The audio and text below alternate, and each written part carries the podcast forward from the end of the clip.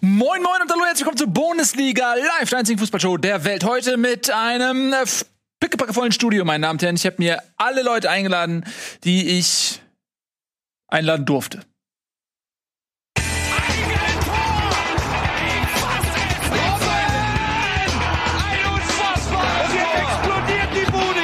Kritisiert mir denn nicht zu viel. Das ist ein guter Mann. Herzlich willkommen, schön, dass du da bist. Herzlich willkommen. Warte. Entschuldigung. Ja, äh, freue mich sehr, dass ihr eingeschaltet habt zur Bundesliga. Wir haben richtig viel zu besprechen heute. Ein fantastischer Spieltag liegt hinter uns und eine tolle Sendung liegt vor uns. Herzlich willkommen im Studio.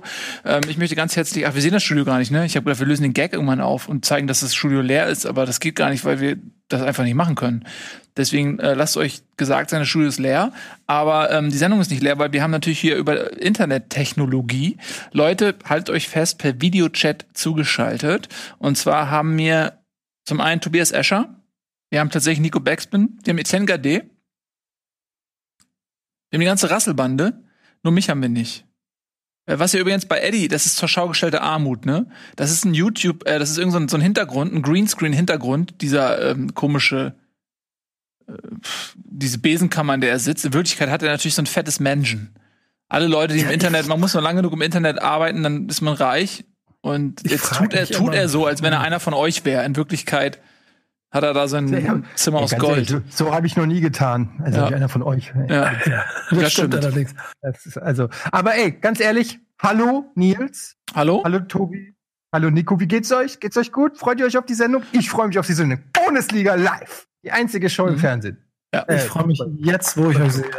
Ja, man, das ist immer interessant, dass auch zumindest bei dir dann auch die der Enthusiasmus an, an der Teilnahme dieser Sendung steht und fällt mit der Eintracht-Performance. Und Was? Ja, Gar es ist leider ersichtlich. Es ist immer wieder ähm, ersichtlich. Aber das ist ja gar kein Problem. Ich nehme ja lieber einen gut gelaunten äh, Etienne. Naja, aber das stimmt nicht. Ich war ehrlich gesagt, habe ich gar nicht auf die Tabelle geguckt oder ich habe auch keine Spiele verfolgt in letzter Zeit. Ich weiß Ja. gar nicht, ich euch, mich freue, euch zu sehen. Ah, okay, ja, das ist schön. Das freut mich sehr. Lass uns mal über Fußball reden, Leute. Wir haben ein paar Tagesordnungspunkte, die ähm, Tobias Escher uns bereitgestellt hat. Aber ich habe die jetzt hier nicht vorliegen, Tobias, weil ich habe die gerade verloren. Du bist ein Witzbold. Du willst nur nicht das, äh, du willst nur nicht das Unvermeidliche anmoderieren, und zwar das Team der Stunde, das Team, über das alle reden, das auf Champions League Kurs ist und träumt. Millionen Menschen in Deutschland träumen, Die dass dieses Rede- Team wieder in der Champions League spielt. Ist natürlich vom Werder Bremen? Na, schön wär's. Eddie grinst schon, weil er denkt, dass das Geschenk ist für ihn, so wie und, und dann Nee, nee. Tannenbaum, so wenn das große hab- Geschenk.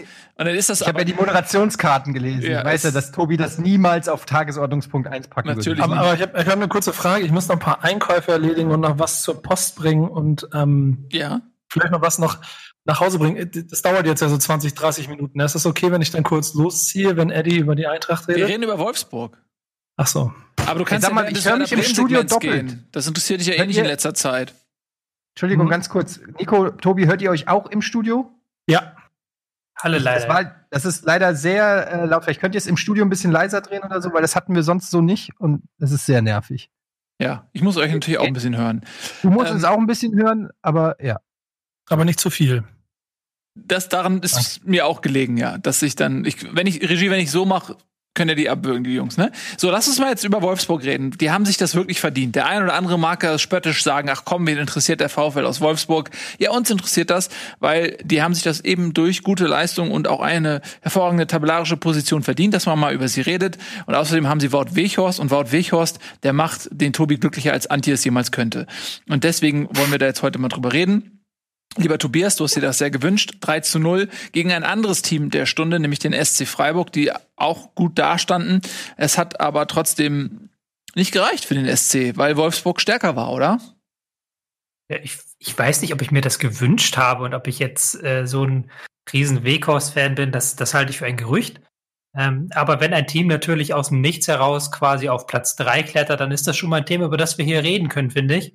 Ähm, Gerade weil sie in Wolfsburg anscheinend einiges richtig gemacht haben diese Saison.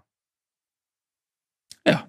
Aber was haben sie denn? Das ist Okay. darüber, darüber, was haben sie richtig gemacht? Weil es gab ja zwischendurch mal eine Krise ähm, mit dem Trainer Glasner, da gab es so Irritationen mit äh, Schmatke. Ich glaube, es ging irgendwie um Transferwünsche, die ihm nicht erfüllt worden sind. Und da hieß es doch mal, okay, der, der Junge ist, der, der, was heißt der Junge, der ist wahrscheinlich älter als ich, dass es das überhaupt noch gibt, ähm, dass der Mann nicht mehr tragbar ist in Wolfsburg und man sich da fast sicher war, dass es einen Trainerwechsel geben wird, aber dann kam irgendwie der sportliche Erfolg dazwischen und irgendwann machte es keinen Sinn mehr, den Trainer auszutauschen. Jetzt sind sie auf einmal auf Platz drei. Aber was sind denn die sportlichen Gründe da, dafür? Also man hat jetzt, mir fällt ein Baku ein, der aus Mainz kam, der sehr gut funktioniert hat, der ähm, ja eigentlich so ein Backup war, weil beide nominelle Rechtsverteidiger verletzt waren, William und Mabu, ähm, aber der total eingeschlagen hat, auch Nationalspieler geworden ist. Du hast einen Wout Weghorst, der diese Saison sehr gut funktioniert, da vorne drin. Ähm, Max Arnold, der eine starke Saison spielt, der schon lange in Wolfsburg ist, aber ähm, der diese Saison auch noch mal, finde ich, so einen Schritt nach vorne gemacht hat, was auch so Leader-Qualitäten angeht, der dieses Team ähm, im Mittelfeld anführt. Ähm, Torwart macht ein gutes Spiel, hinten in der Innenverteidigung. Äh, Lacroix ist neu, der äh, hat sich relativ schnell in Wolfsburg gut eingefügt. Was sind denn noch so die ähm, Gründe für diesen Erfolg. Naja. Im Prinzip hast du jetzt schon fast alles gesagt, aber äh, es ist eigentlich genau das, was du eben gesagt hast. Es sind viele gute Spieler, die aber auch eine gute Form einfach haben. Dann kannst du sagen, Schlager ist wie eine Neuverpflichtung. Der ist ja letzte Saison fast äh, dauernd ausgefallen ähm, und äh, ist jetzt in Topform. Also so wie sie sich es natürlich auch erhofft haben. War ja auch ein großer Transfer für den für, für Wolfsburg damals. Sollte ja der Denker und Lenker werden, ist er jetzt auch geworden zusammen mit Arnold. Du hast ähm, mit Baku einen sehr guten Transfer ähm, gemacht und mit Lacroix auch in der Innenverteidigung nochmal gut nachgelegt und kannst dann eben auch nochmal von der Bank nachliefern. Also die haben ja auch dann mit Philipp nochmal jemanden, Pongracic in der Innenverteidigung, ähm, ja, Brekalo äh, auf Außen. Also da, da, da ist schon Potenzial, haben nicht so viel Verletzungspech, glaube ich. Weiß jetzt nicht den gesamten Kader, aber ähm, und sind in einer guten Form einfach, haben jetzt auch keine Doppelbelastung mehr ist, ähm, glaube ich, kein Zufall, dass das momentan ganz gut läuft. Und äh, ein Glück haben die die Querelen da hinter den Kulissen beiseite gelegt, weil das wäre sowas gewesen, was, glaube ich, unnötig eine Mannschaft, die in Form ist, wegen irgendwelchen Ego-Trips sozusagen aus der Bahn hätte werfen können, wenn jetzt dann plötzlich ein Trainer gewechselt wird, der eigentlich super funktioniert und äh, momentan auch die Mannschaft voll erreicht. Ich glaube, das wichtigste, der wichtigste Teilbereich der Mannschaft ist, ähm, auch wenn sie eine starke Offensive haben, ist, glaube ich, die Defensive. Weil denen es ja wirklich sehr, sehr gut gelingt, ähm, das Spiel vom eigenen Tor wegzuhalten. Also sie stehen extrem kompakt im Mittelfeld, ähm, lenken den Gegner auf die Außen und lassen ihn gar nicht mehr ins Zentrum zurückkommen. Und dann habt ihr ja schon erwähnt, Lacroix, der wichtig ist hinten ähm, als Ergänzung, aber auch vor allen Dingen Brooks, weil mit Flanken kannst du Wolfsburg nicht schlagen. Und wenn du den Gegner auf die Außen lenkst und dann jede einzelne Flanke ins Zentrum wegverteidigst, dann hast du schon ein sehr, sehr stabiles Grundgerüst. Und es ist ja kein Zufall, dass die erst 19 Gegentore haben und damit die zweitwenigsten in der Liga. Ähm, da hat sich auch Freiburg am Wochenende die Zähne dran ausgebissen. Ja, dass so, so viele Chancen, Verzeihung, hatte Freiburg tatsächlich nicht. Also sie hätten Tore schießen können. Ähm, Castells hat ähm, ein gutes Spiel gemacht, hat den einen oder anderen da rausgefischt, aber bis auf so eine Phase, ich glaube so Anfang zweite Halbzeit, da ähm, hat Freiburg auch eine druckvolle Phase gehabt, aber irgendwann dann auch im Verlauf der zweiten Halbzeit hatte man das Gefühl, okay, Wolfsburg kontrolliert das eigentlich ganz gut. Äh, Freiburg kommt nicht mehr so richtig zurück. Der Anschlusstreffer ist dann auch nicht gefallen und dann kurz vor Schluss eben ähm, dann irgendwann auch mal das 3 zu 0, als dann die Räume auch da waren. Ja, aber das war schon souverän, muss man sagen, von Wolfsburg. So. Gut. Ja. Ta dein ja, Tagesordnungspunkt, ja. aber ich hätte gedacht, da kommt jetzt noch mehr über Wolfsburg. Nee. Ähm, man kann vielleicht noch, wenn wir beim, beim Spiel sind, kann man vielleicht noch mal auf diesen Elfmeter eingehen, der ja. zum also den, nee, ist kein Elfmeter meine ich, sondern das gegebene Tor zum 1 zu 0, wo aber ja ähm, ein Foul vorlag, würde ich fast mhm. sogar sagen. Ein Foul an, ähm, an wem war es überhaupt? An Schlotterbeck, glaube ich. Ich glaube, am, äh, was nicht, im Babu? Ja, ist egal. Ein Babu hat das Foul gemacht, glaube ich. Ja, der hat das Foul gemacht, ganz genau. Ja, genau, der hat das Foul gemacht, ja. Warum? Ja, und äh, also Weil, gut, ja, wir, und wir können drüber, es, drüber. Es wurde vom Videoschiedsrichter überprüft und dann aber für nicht, äh, also es wurde nicht zurückgenommen, das Tor. Das ist eigentlich das Ding, obwohl eigentlich klar zu sehen war, dass ein Foul vorge Genau, also man, ähm, Babu ist ähm, Schlotterbeck, meine ich, ähm, in auf den Fuß getreten beim Kopfball, also ähm, beide sind Richtung Ball gegangen und ähm, ist ihm, er ist ihm auf den Fuß getreten. Das war ein Versehen. Das ist in einem Pulk passiert und es ist auch ein bisschen abseits des Ballgeschehens passiert. Also selbst wenn Schlotterbeck dort nicht gefault worden wäre, hätte das vermutlich nichts am Ausgang der Szene geändert. Das ist natürlich für die Bewertung eines Fouls irrelevant. Wenn ein Foul passiert, auch abseits des Balls wird's gepfiffen. Und man hätte es mit Sicherheit auch, denke ich, zurücknehmen können, das Tor. Aus meiner neutralen Perspektive denke ich mir, ja, okay, er tritt ihn auch so sehen auf den Fuß. Das Tor wäre so oder so gefallen. Komm, lass let it be. Frei nach äh, John Lennon. Aber es ist natürlich jetzt aus Freiburger Sicht keine Argumentation, die man akzeptieren würde, weil es ist rein regeltechnisch ein Foul und man hätte es abpfeifen können. Du kannst ja aber. Also, mach du, Nico. Nee, ich meinte nur, weil wir haben ja auch in der, in der Gruppe ein bisschen darüber geschrieben, weil nach dem Spiel die sich schon wahnsinnig drüber aufgeregt haben. Und ich glaube, es am Ende nicht der, Aus der, der entscheidende Grund war, warum sie das Spiel verloren haben, aber schon es äh, nach Aussicht der Freiburger klaren Einfluss auf den Spielverlauf hatte. Ähm, aber dann habe ich mich von Herrn Escher ähm, überzeugen lassen, warum äh, das okay war, dass es so gelaufen ist. Nee, ich weiß nicht, ob es okay war, aber das, die Frage ist ja, du kannst ja nicht beim äh, Videoassistenten meckern, dass es immer zehn Jahre dauert und dann ähm, so eine Szene haben, die halt wirklich schwer aufzulösen war. Weil es war ja wirklich nicht so, dass das sofort erkennbar war, sondern auch im Fernsehen hat man dann in der fünften Zeitlupe irgendwann mal erkannt, okay, da, da liegt ja anscheinend irgendwas vor. Und dann hast du es nachher wirklich nur mit einer Lupe und einer Vergrößerung gesehen, was da für ein Foul vorlag. Da ist wieder die Frage, was willst du? Willst du, dass die Entscheidungen schnell gehen, dass nur grobe Fehlentscheidungen weggemacht werden, dann rutscht sowas durch? Oder machst du halt wirklich, dass der ähm, VAR alles checkt und alles überprüft und bis ins Detail geht, dann musst du aber auch damit leben, dass du mindestens fünf, sechs Minuten pro Spiel für VAR Quatsch ähm, draufrechnen musst. Es heißt ja immer grobe Fehlentscheidung. Das ist. War das jetzt für euch eine grobe Fehlentscheidung? Ich meine, er hat es nicht gesehen, es war ein Foul, war es eine grobe Fehlentscheidung, hat zum Tor geführt. Ist halt maximal blöd gelaufen im Nachhinein für die hm. Freiburger, weil das so wirklich ein Knackpunkt des Spiels war. Wenn du gegen Wolfsburg hinten liegst, dann ist das Spiel gelaufen. Ähm, aber andererseits ist es jetzt auch nicht das relevanteste Foul. Es war jetzt nicht so, dass wenn Schlotterbeck dann nicht gefault worden wäre, dass das Tor nicht gefallen wäre, sagen wir es so war ja ein bisschen so abseits der Szene. Es ist ganz, so ein ganz schwieriger, diffuser Fall und ich finde aber nicht, dass das entscheidend was fürs Spiel, aber sagt halt schon irgendwie was aus, dass darüber so diskutiert wird. Ja, es ist irgendwie ein bisschen unbefriedigend, dass es am Ende des Tages daran liegt, dass der Schiedsrichter die falschen Perspektiven zu Gesicht bekommen hat. Das ist immer, das ist so ein Punkt, finde ich, der so ein bisschen, weil er guckt sich's an, die Zeit wird sich genommen und der Zuschauer sieht dann am Ende eine Perspektive mehr als der Schiedsrichter und bewertet deswegen die Szene auch anders. Und dann denkt man sich, okay, wenn der VAR schon drauf guckt und das Spiel deswegen auch noch mal angehalten wird, dann sollte der auch dieselben Spielszenen sehen können wie der Zuschauer, weil sonst ist das natürlich total absurd. Ähm, dann sollte man sich vielleicht dem Zuschauer auch vorenthalten, ähm, um die Emotionen irgendwie im Zaum zu halten. Aber so ist natürlich Quatsch, dem Zuschauer das zu zeigen und dem Schiedsrichter nicht. Also das irgendwie, weiß nicht.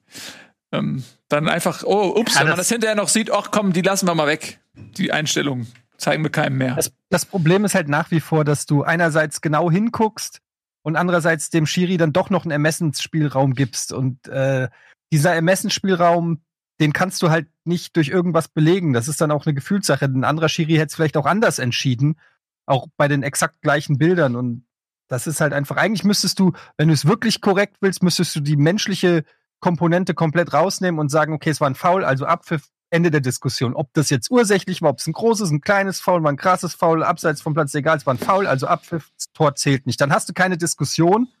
Ob das aber wirklich das Spiel dann besser macht, ja, weiß ich auch nicht. Dann kann es auch sein, dass, äh, weiß ich nicht, das kann dann auch wieder ausgenutzt werden von Spielern, die dann irgendwo am Spielfeldrand irgendwas machen, um irgendwas zu verhindern. Ich weiß es nicht. Ich, ich glaube, man kann damit leben, wie es gelaufen ist. Ich, ja.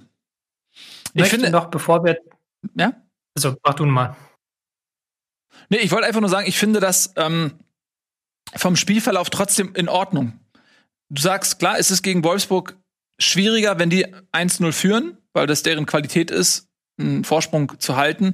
Aber ich finde trotzdem, dass man sich in Freiburg trösten kann, dass Wolfsburg die bessere Mannschaft war und dass sie vermutlich auch so ein Tor erzielt hätten und gewonnen hätten. Das ist für mich so, so ein kleiner Trost. Schlimmer finde ich wäre es, wenn du eigentlich die bessere Mannschaft bist und du das Gefühl hast, so eine Entscheidung ähm, ist wirklich ursächlich für die Niederlage oder so.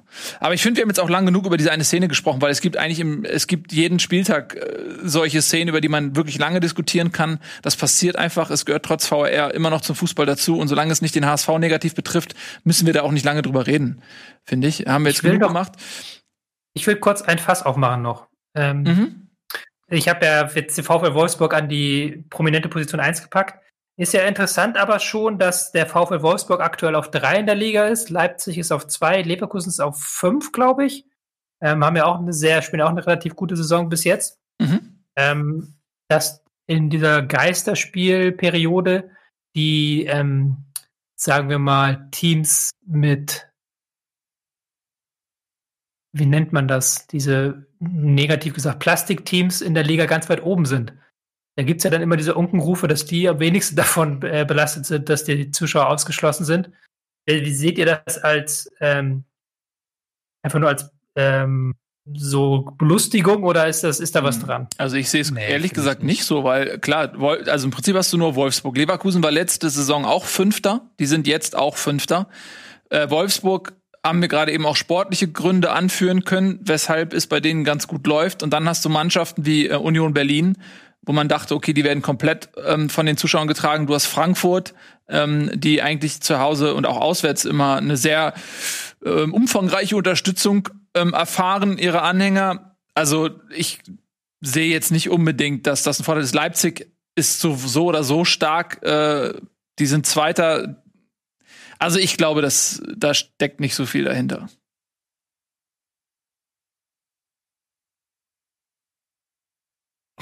Schweigen. Danke für eure Meinung. Dann galoppieren wir jetzt direkt weiter okay. zu den eben von mir angesprochenen Frankfurtern.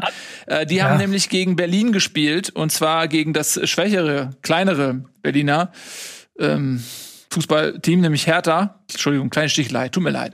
Ähm, gegen Hertha und Hertha mit äh, Paul Dardai an der Seitenlinie und das ist ja irgendwie so ein bisschen Frankfurter Tradition geworden, dass äh, sie neue Trainer entweder produzieren, indem sie durch einen Sieg dafür sorgen, dass der Gegner eben jenigen, jenen entlässt oder ähm, davon profitieren oder eben nicht profitieren, dass, dass ein neuer Trainer an der Seitenlinie steht, wenn gegen sie gespielt wird. Und das ist jetzt auch wieder passiert. Ähm, und Berlin ist 1-0 in Führung gegangen, Frankfurt hat trotzdem 3-1 gewonnen, Etienne Gade. Nun, jetzt Bohmhoff. Ähm, ja, war ein, ein gutes Spiel und ähm, Eintracht erneut bestätigt, dass das jetzt nicht einfach nur auch Glück ist oder irgendwie so, sondern dass da einfach wirklich Qualität ist im Kader. Ich finde, es war ein guter Auftritt von der Hertha. Ich finde, ähm, dass man schon direkt irgendwie, zumindest, zumindest bilde ich mir das ein, die Handschrift von Paldadei erkannt hat. Äh, man unangenehm zu spielen, sind früh draufgegangen, früh ins Pressing gegangen und ähm, auch hart in die Zweikämpfe. Und die Eintracht hat's äh, dann auch versäumt in der ersten Halbzeit durch gute Torchancen ähm, sage ich mal, da sich selber ein bisschen äh, ja, in ruhigere Fahrwasser zu bringen. Und dann ist ähm, Hertha halt in Führung gegangen. Kam aber unmittelbar da drauf, ich glaube, keine 60 Sekunden später oder so kam der Ausgleich. Das fand ich enorm wichtig. Ähm, und dann hat sich am Ende auch wirklich das spielerisch bessere Team durchgesetzt. Ich kann gar nicht so viel Neues sagen. Ähm, es ist echt so, wie ich es auch die vergangenen äh, Wochen gesagt habe, die Eintracht hat sich wirklich in so einen, in so Rausch gespielt. Ich finde, es macht extrem Spaß. Es ist, mir fallen jetzt wirklich auch nicht so viele Teams ein, die auch einen gepflegteren Fußball zurzeit spielen. Das muss man einfach auch sagen. Also es ist einfach echt gut, wie der Ball da läuft. Das hat, scheint alles Hand und Fuß zu haben. Ähm, die Spieler sind in guter Form, wenig Verletzungspech. Ich ähm, ich finde, es ist schwierig, äh, über die Eintracht für mich zu reden, weil dann wird mir immer vorgeworfen, dass ich parteiisch bin. Dabei bin ich total objektiv. Ähm, wie kann man, was glaubst du, wie, wie, kann man jetzt in Frankfurt den äh, Ausfall von Silva kompensieren?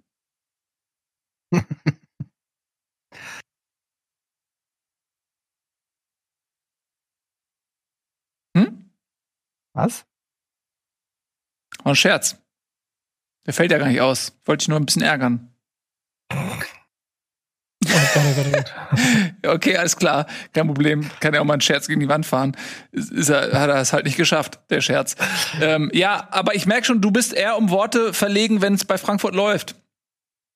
Das ist komisch, ne? Mhm. Ja, weil ne, es ist einfach wirklich so, ähm, ich, ich glaube wirklich, dass die Eintracht eine gute, also auf jeden Fall gute Chancen hat, europäisch zu spielen und aber auch tatsächlich, wenn sie diese Form konservieren können, auch äh, um die Champions League mitspielen können. Und das ist für mich, das über meine Lippen zu bringen, der ja auch so ein bisschen, du wirfst mir immer so Zweckpessimismus vor, und das stimmt ja auch. Ähm, das ist komisch, das zu sagen. Vor allen Dingen, weil es vor, weiß ich nicht, sechs Wochen noch komplett anders aussah. Aber momentan läuft's. Die spielen als Team, die sind einfach gut drauf und schwer zu schlagen. Zwei Niederlagen erst in der gesamten Saison. Das kann, und, und glaube ich, zweitbeste Offensive nach den Bayern. Also. Äh, hast krass. du gerade gesagt, dass du Zweckpessimist bist, was die Eintracht angeht? Ja. Erinnere ich mich da nicht an eine Warum denn nicht-Kampagne innerhalb dieser Sendung? Noch gar nicht so lange her. ja, manchmal bin ich auch einfach nur ein Poser. Aber 90 Prozent der Zeit schütze ich mich einfach selbst, indem ich äh, schon vorher fluche. Wenn es dann aber mal dieses kleine Fenster gibt, wo ich das Gefühl habe, jetzt kann man sich mal richtig rauslehnen, dann lehne ich mich natürlich auch richtig raus. Okay. Wer bald ähm, sich aus Frankfurt rauslehnt, ist Friedi Bobic, der ja Gerüchten zufolge der neue starke Mann in Berlin werden soll. Was hältst du denn davon? Jetzt bin ich gespannt. Ja, ich, äh, also Freddy Bobic hat schon in der Vergangenheit immer mal wieder, ich, ja, kokettiert ist vielleicht ein bisschen zu weit gegangen, aber kein eindeutiges Lippenbekenntnis zur Eintracht gesagt. Er hat immer gesagt, ja, was jetzt ist und was in der Zukunft ist, weiß man nicht. Ähm, wenn man so mit Journalisten aus Frankfurt äh, spricht, dann äh, äh hört man da immer zwischen den Zeilen raus, dass Freddy Bobic schon sehr, sehr ambitionierte Ziele hat und ähm, ganz klar auch sich überlegt, ob es dann nach der Eintracht nicht noch weitergehen kann. Und äh, man muss natürlich ehrlich sagen, ich, er macht einen super Job, seit er da ist. Er hat enorm viel erreicht, er hat den Pokal gewonnen, er hat den Verein in internationale Gefilde geführt. Ähm, ist natürlich dann auch schwer für die Eintracht, so jemanden zu halten. Ob es dann die Hertha sein muss, keine Ahnung. Ist natürlich nahe, dass so ein Gerücht aufkommt. Seine Familie lebt da noch, glaube ich. Seine Frau. Er hat da selber gespielt, hat eine, eine Berliner Vergangenheit. Ähm, wir wissen, dass die Hertha jetzt in nächster Zeit auch viel Geld immer noch haben wird. Ist natürlich dann auch für einen Manager sicherlich nicht eine ganz uninteressante Aufgabe. Auch wenn ich jetzt natürlich aus subjektiver Sicht äh, das als einen kompletten Abstieg empfinden würde, zur Hertha zu gehen aus Frankfurter Sicht. Aber aus, aus Freddy Bobic Sicht halte ich es nicht für ganz abwegig. Ähm, aber ja, so, was soll ich sagen? So ist es halt. Also, wenn es so ist, dann ist es so, dann muss man wieder jemand Neuen finden. Und äh, dann hinterlässt er zumindest ein sehr gutes Fundament für den Nachfolger, was ja dann vielleicht bei der Nachfolgersuche auch hilfreich ist. Und auf der anderen Seite denke ich mir, wenn die Eintracht wirklich in die Champions League kommt, könnte ich mir auch vorstellen, dass äh, Freddy Bobic äh, da auch Bock drauf hätte, mit der Eintracht Champions League zu spielen. So, aber vielleicht ist es auch einfach nur ein Gerücht und er kokettiert, weil er sich selber ins Gespräch bringen will oder so. Ich ja. weiß es nicht. Wird man sehen. Man, ähm, man, Nico? Nee, mir, mir, mir, mir ist nur aufgefallen, dass man sich bei der Tabelle im Moment ja auch mal angucken muss, ähm, dass jetzt Champions League und Frankfurt ja noch nicht in Stein gemeißelt ist, sondern bis Platz sieben, das so oder so eine sehr, sehr spannende Liga gerade ist. Aber ich bin da voll bei dir, dass es im Moment von den Mannschaften eigentlich ist, die, die ist, die am meisten Spaß macht zuzugucken, die Frankfurter. Und ob man dann sein, sein Werk so abgibt, weil man eventuell bei Hertha 100 Millionen mehr zur Verfügung hat. Schwierige Frage. Vielleicht einmal also, noch um jetzt, weil jetzt, das ist ja alles so eitel Sonnenschein und so weiter, ne? Äh, ich guck noch mal, ich guck gerade mal, was so die letzten Gegner waren. Das war ja die Hertha aus Berlin, die zugegebenermaßen gerade ein Krisenclub ist. Davor war der Gegner Bielefeld muss man nicht viel sagen, glaube ich, äh, wie man Bielefeld sportlich einzuschätzen hat, ohne despektierlich zu werden, ist halt die Qualität nicht so groß. Gab es ein Unentschieden gegen Freiburg. Dann gucke ich mal weiter. Hatten wir ein Sieg gegen Schalke. Ah, wo sieht's gerade, wie sieht's bei Schalke gerade aus? Ähm, und davor hatte man einen Sieg gegen Mainz. Wie sieht's bei Mainz eigentlich gerade aus? Upp. Also man muss um vielleicht, wenn ja. man äh, den Fuß ein bisschen Richtung Euphoriebremse bewegen möchte, muss man vielleicht äh, anführen, dass die Gegner, die jetzt jüngst zu Punkten geführt haben, auch nicht die stärksten waren. Äh, müssen wir mal schauen, Na. wie die Eintracht sich dann gegen die stärkeren Teams behauptet, insbesondere wenn es quasi in die direkten Duelle um die Champions League geht.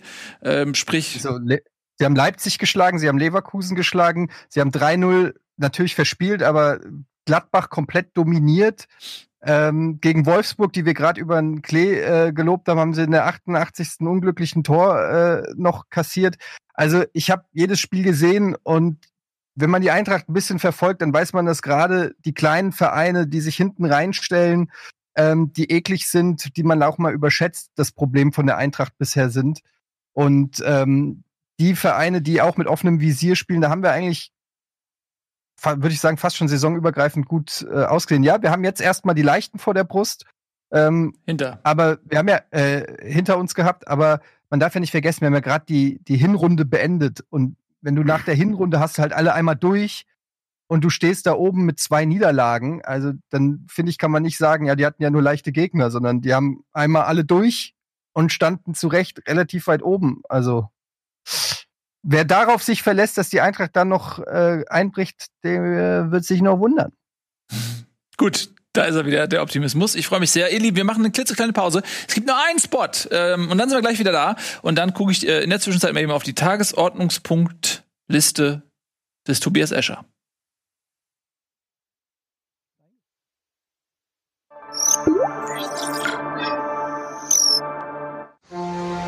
Bitburger. Mit bestem Hallertauer und Bitburger Siegelhopfen. Feinherb, frischem Geschmack. So gut kann Bier schmecken. Und deshalb bitte ein Bit.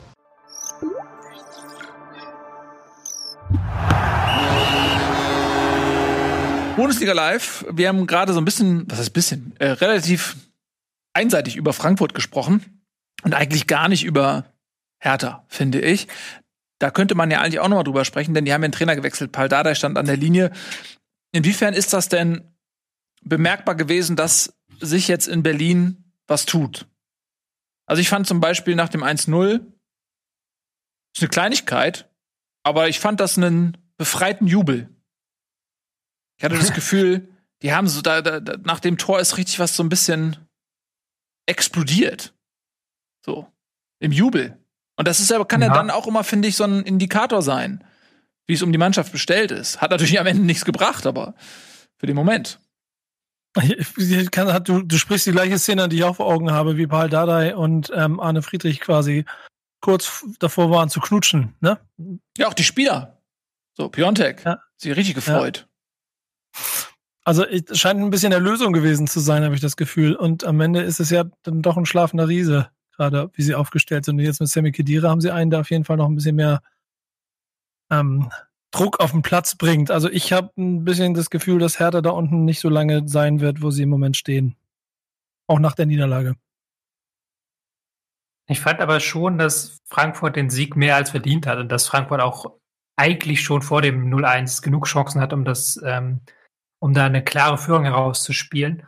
Und im Endeffekt, klar, war nur eine Woche unter Dardai und ja, der Jubel mag befreit gewirkt haben. Ich habe da jetzt noch nicht so viel Neues erkannt.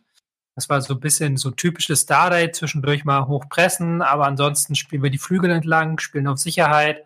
Ähm, da war noch nicht so viel zu erkennen.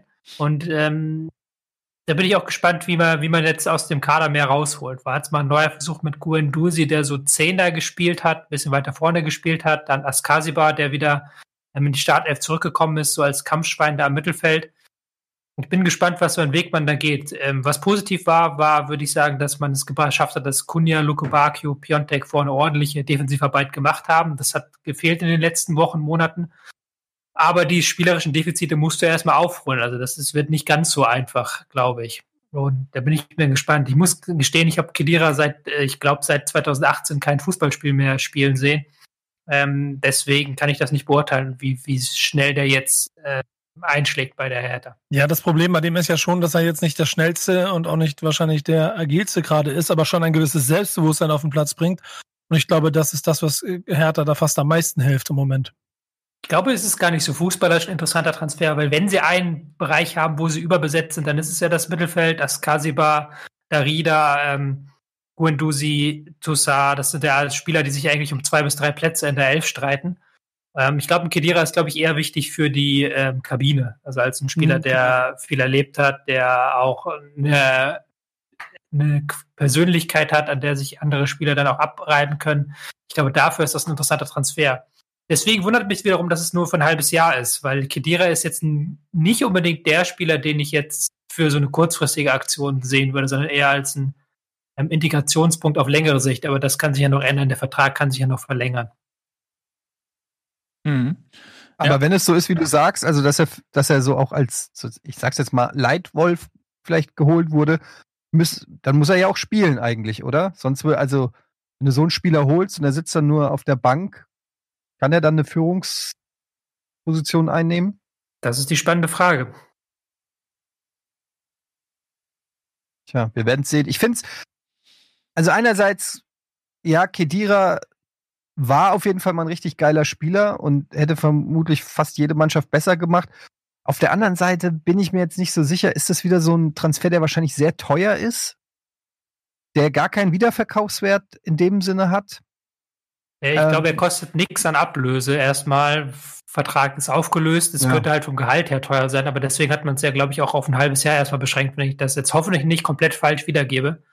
Ähm, deswegen sehe ich da in der Hinsicht nicht so viel Risiko. Es sei, man hat jetzt ein mega Gehalt rausgehandelt, aber selbst das ist ja dann vernachlässigbar.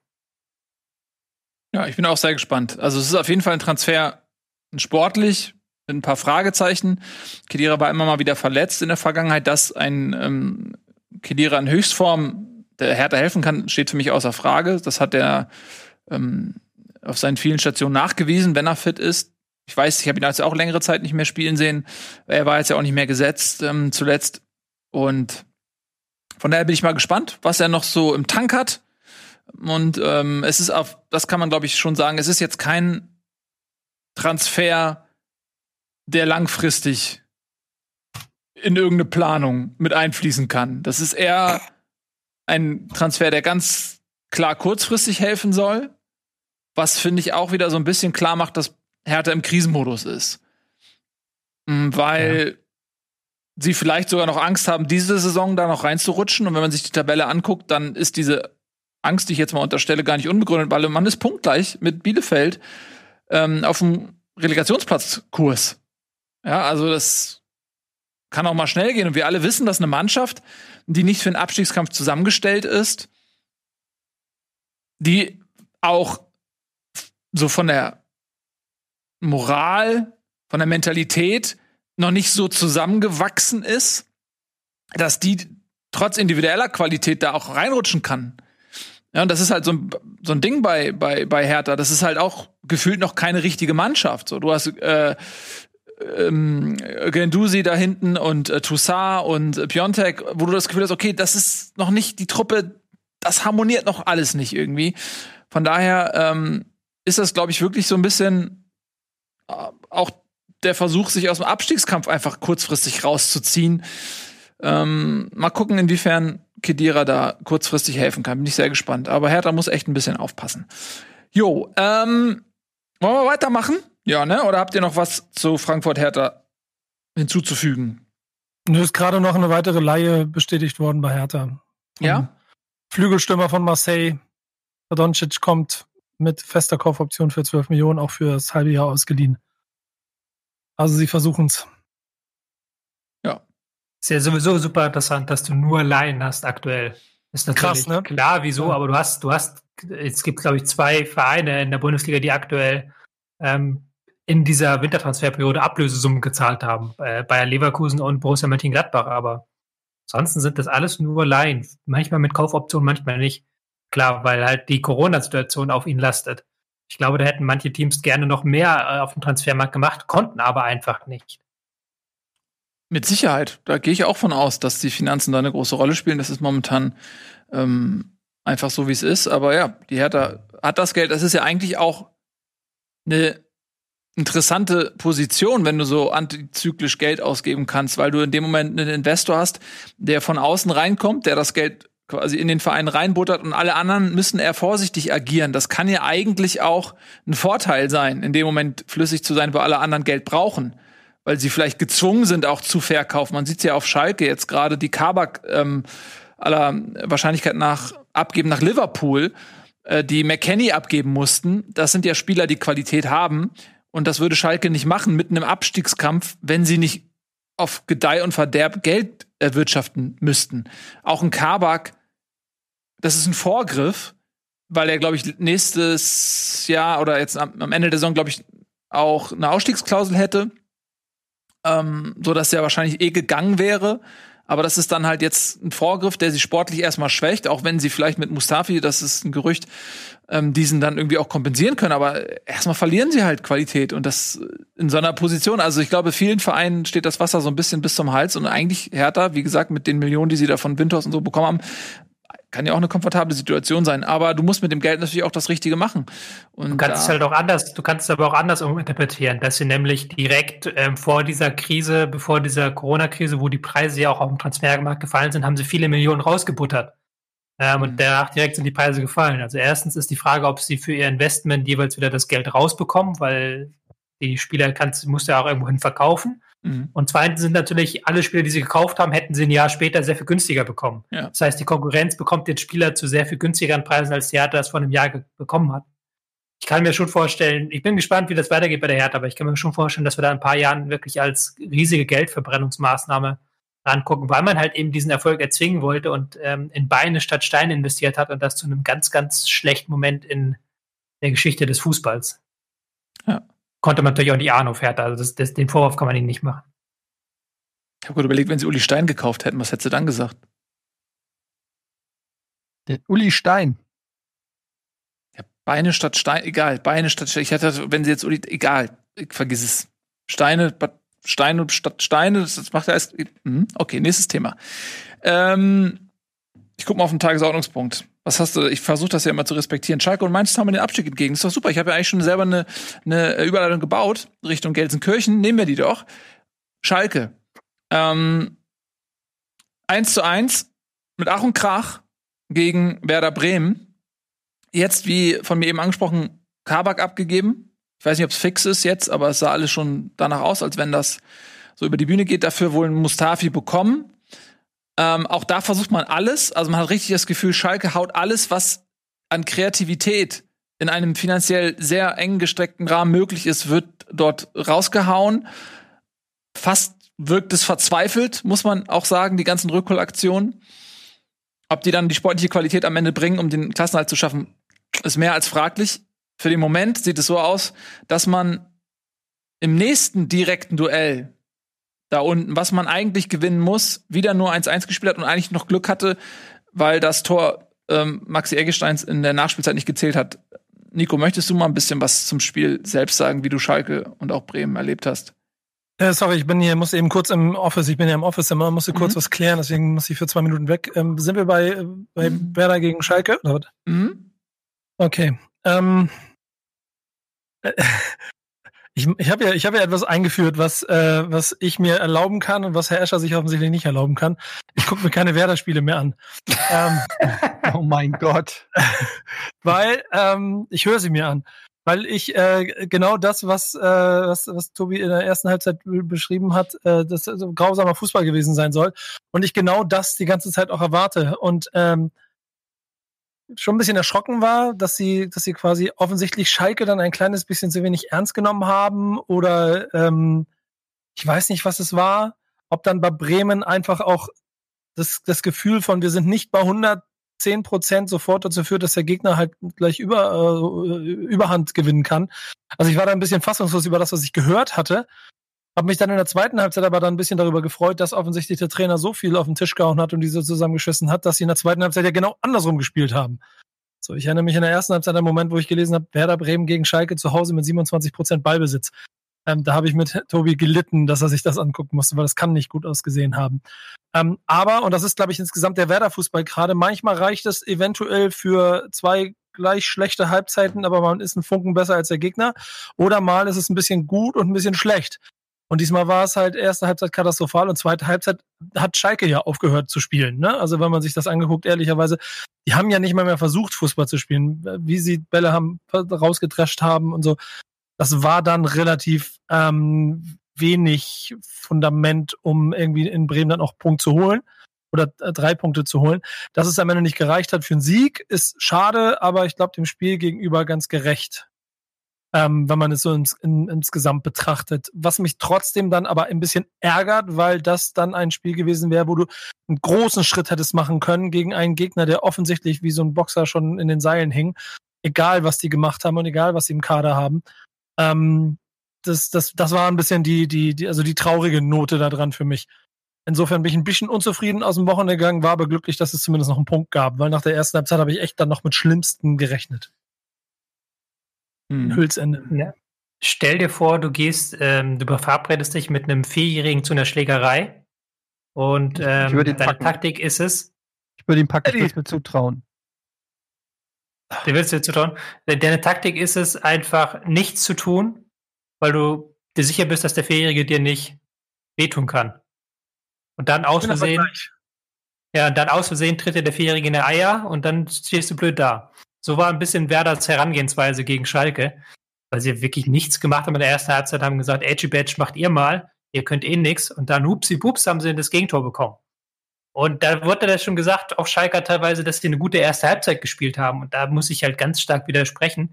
In der ersten Halbzeit hat Schalke sich gegen ein Werder, das nichts gemacht hat und auch nicht mega gut jetzt verteidigt hat oder sowas. Die haben da gar keinen Druck auf gar nichts ausgeübt. Ähm, irgendwann war Kofeld so sauer, dass er einen Boom einfach in Sturm gestellt hat, weil er gesagt hat, wie macht mal irgendwas. So. Und ähm, da haben sie halt sich maximal zwei Torchancen erarbeitet, haben ein Tor gemacht, weil Harid eine geniale Idee hatte. Ähm, das war dann alles. Und in der zweiten Halbzeit haben sie sich dann, als Werder dann gesagt hat, okay, jetzt müssen wir uns mal anstrengen, haben sie sich hin und her spielen lassen. Und du merkst halt auf Schalke, da ist momentan kein Selbstbewusstsein da, da ist momentan kein ähm, taktisches Fundament da, da ist momentan kein fußballerisches Fundament da. Ähm, der, der funktioniert halt auf gar keinen Ebenen. Und die Bankrotterklärung fand ich dann war, als nach 70 Minuten oder sowas ähm, Harid ausgewechselt wurde gegen, ich glaube, William, der dann als Außenstürmer Außenverteidiger gespielt hat. Und da hast du dann schon gemerkt, okay, die müssten hier irgendwie dieses 1 zu 0 über die Zeit retten. Die haben überhaupt keine Hoffnung mehr, dass dann noch irgendwie ein Konter vor, nach vorne kommt. Weil wenn die einen Konter hätten spielen wollen, dann hätte es nur über Harid geklappt. Der ist der einzige Spieler, der momentan da irgendwas von offensiver Klasse hat. Und dass sie ihn dann ausgewechselt haben, war halt nochmal so ein Zeichen, okay, mehr als hier irgendwie auf ein Unentschieden oder einen 0-1-Sieg hoffen, mehr ist da nicht drin. Wir können keinen eigenen Akzent setzen. Das ist klar von der eigenen Situation geschuldet und ich kann das ja auch nachvollziehen, aber es zeigt halt, dass da komplett alles an Fundament weg ist. Und jetzt müssen sie neun Punkte aufholen in, äh, ich glaube, wir haben noch Oh. 15, 14 Spiele oder sowas. Ja, Das ja, ist ja. schon. Und Und man weiß halt nicht wie. Man weiß halt nicht wie. Selbst wenn der Gegner wie Werder in der ersten Halbzeit was anbietet, kommt da halt nicht mehr raus als maximal ein Tor für Schalke. Man weiß nicht, wie die jetzt, jetzt kommen, glaube ich, noch Leipzig als äh, des Derbys auch irgendwann bald. Also das, jetzt haben sie wieder ganz viele schwere Gegner. Da weißt du nicht, wie das, wie das zustande kommen soll. Ähm, man muss, muss auch mal sagen, dass Bremen das ja in der zweiten Halbzeit dann auch schon ganz gut gemacht hat und sich Chancen erarbeitet hat und sogar jemand wie Osako bei einem Kopfballtor macht. Ähm, ich finde nur, ähm, dass Bremen trotzdem aufgrund der ersten Halbzeit nicht mehr verdient hat. Ich, äh, aber, und das ist dann der zweite entscheidende Faktor, wenn Schalke einen Tick mehr Mumm gehabt hätte, dann hätten sie dieses Spiel auch gewonnen, in meinen Augen. Mhm. Äh, und dass sie diesen Mumm nicht haben, um dieses Fußballspiel zu gewinnen, ist damit eigentlich, also wir sind am 19. Spieltag eigentlich der inoffizielle ähm, Abstiegspunkt von Schalke 04, denn du hast schon das Restprogramm so ein kleines bisschen angesprochen. Das wird, das wird richtig heftig jetzt. Ich weiß nicht, wie sie das machen sollen. Und die neun Punkte, von denen du redest, da kommt ja noch das Torverhältnis obendrauf. Das sind eigentlich, eigentlich müssen sie vier Spiele aufholen auf dem Platz äh, 16 und, ähm, und, und, und, und 15 und haben jetzt, ich will kurz nachgucken, ähm, Wolfsburg, Leipzig, Union, Dortmund, Stuttgart. Das sind die nächsten fünf.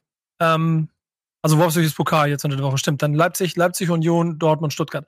Das ist, da, da holst du nichts auf. Und deswegen wird's echt, echt eng. Und wenn du jetzt auch noch mit Kabak dann den nächsten Stürmer ab, äh, den nächsten Verteidiger abgibst, egal ob Mustafi kommt oder nicht, das sah ein bisschen wie ein Abschiedsspiel aus, ehrlicherweise. Tja.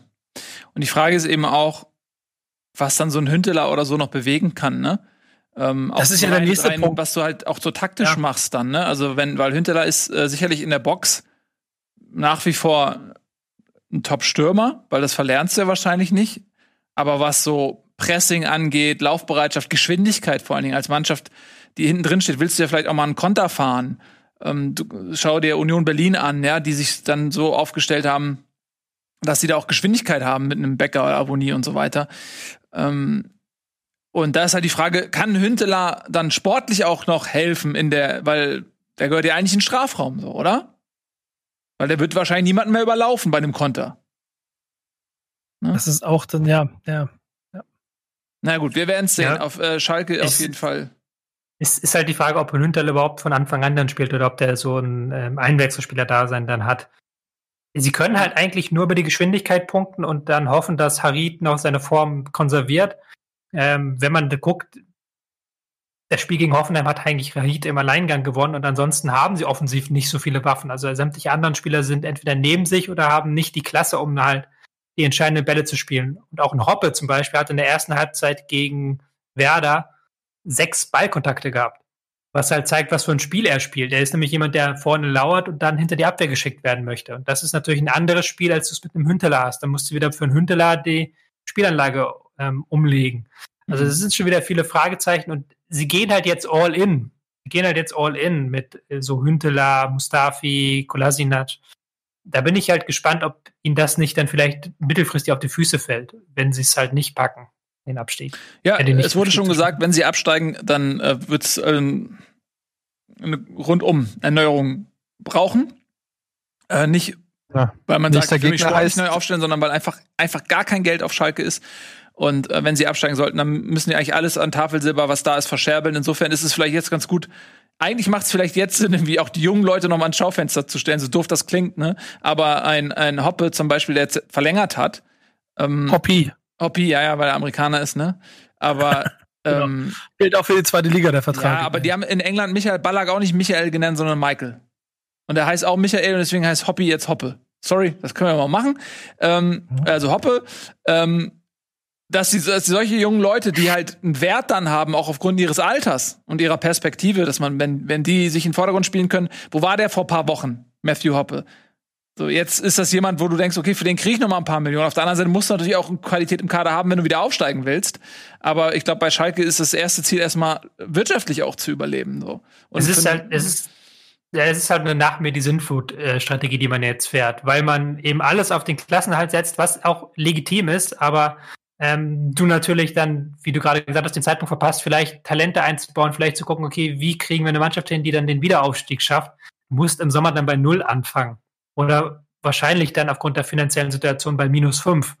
Und da bin ich dann gespannt, ob dann nicht so ein ähm, Schicksal droht, wie es schon manchem äh, Erstligisten, manchem Traditionsverein ähm, ergangen ist, nachdem sie den Abstieg und dann nicht sofort den Wiederaufstieg geschafft haben.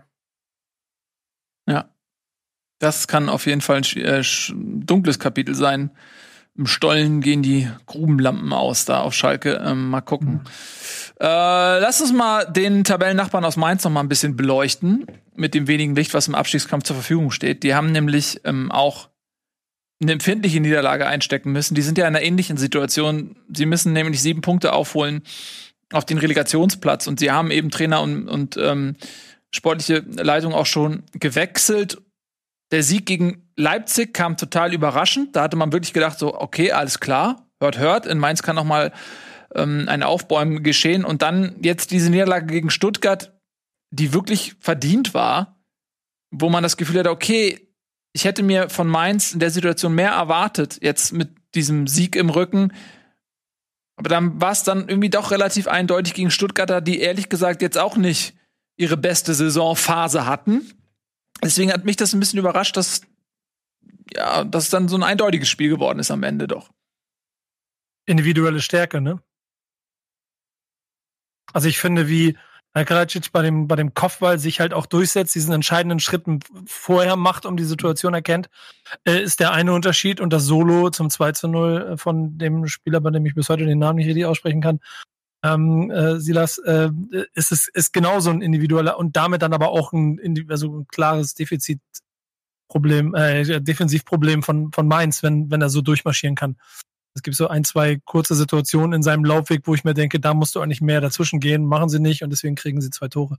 Beziehungsweise ähm, überhaupt mal irgendjemand dazwischen gehen. Also es ist ja, ja, ja es kriegt halt so spannend solo vom eigenen bis zum gegnerischen Strafraum. Wenn du es dir anguckst, da hat er halt genau einen einzigen Spieler ausgedribbelt nämlich Stöger irgendwo im Mittelfeld und dann war er durch und dann war er im Gegner Strafraum und hat da dann unbedingt abschließen können. Also war es nicht so, dass er da wie Maradona damals vier Leute aussteigen lassen mhm. auf dem Weg dahin. Da war ja, einfach war niemand im, niemand im Weg mehr.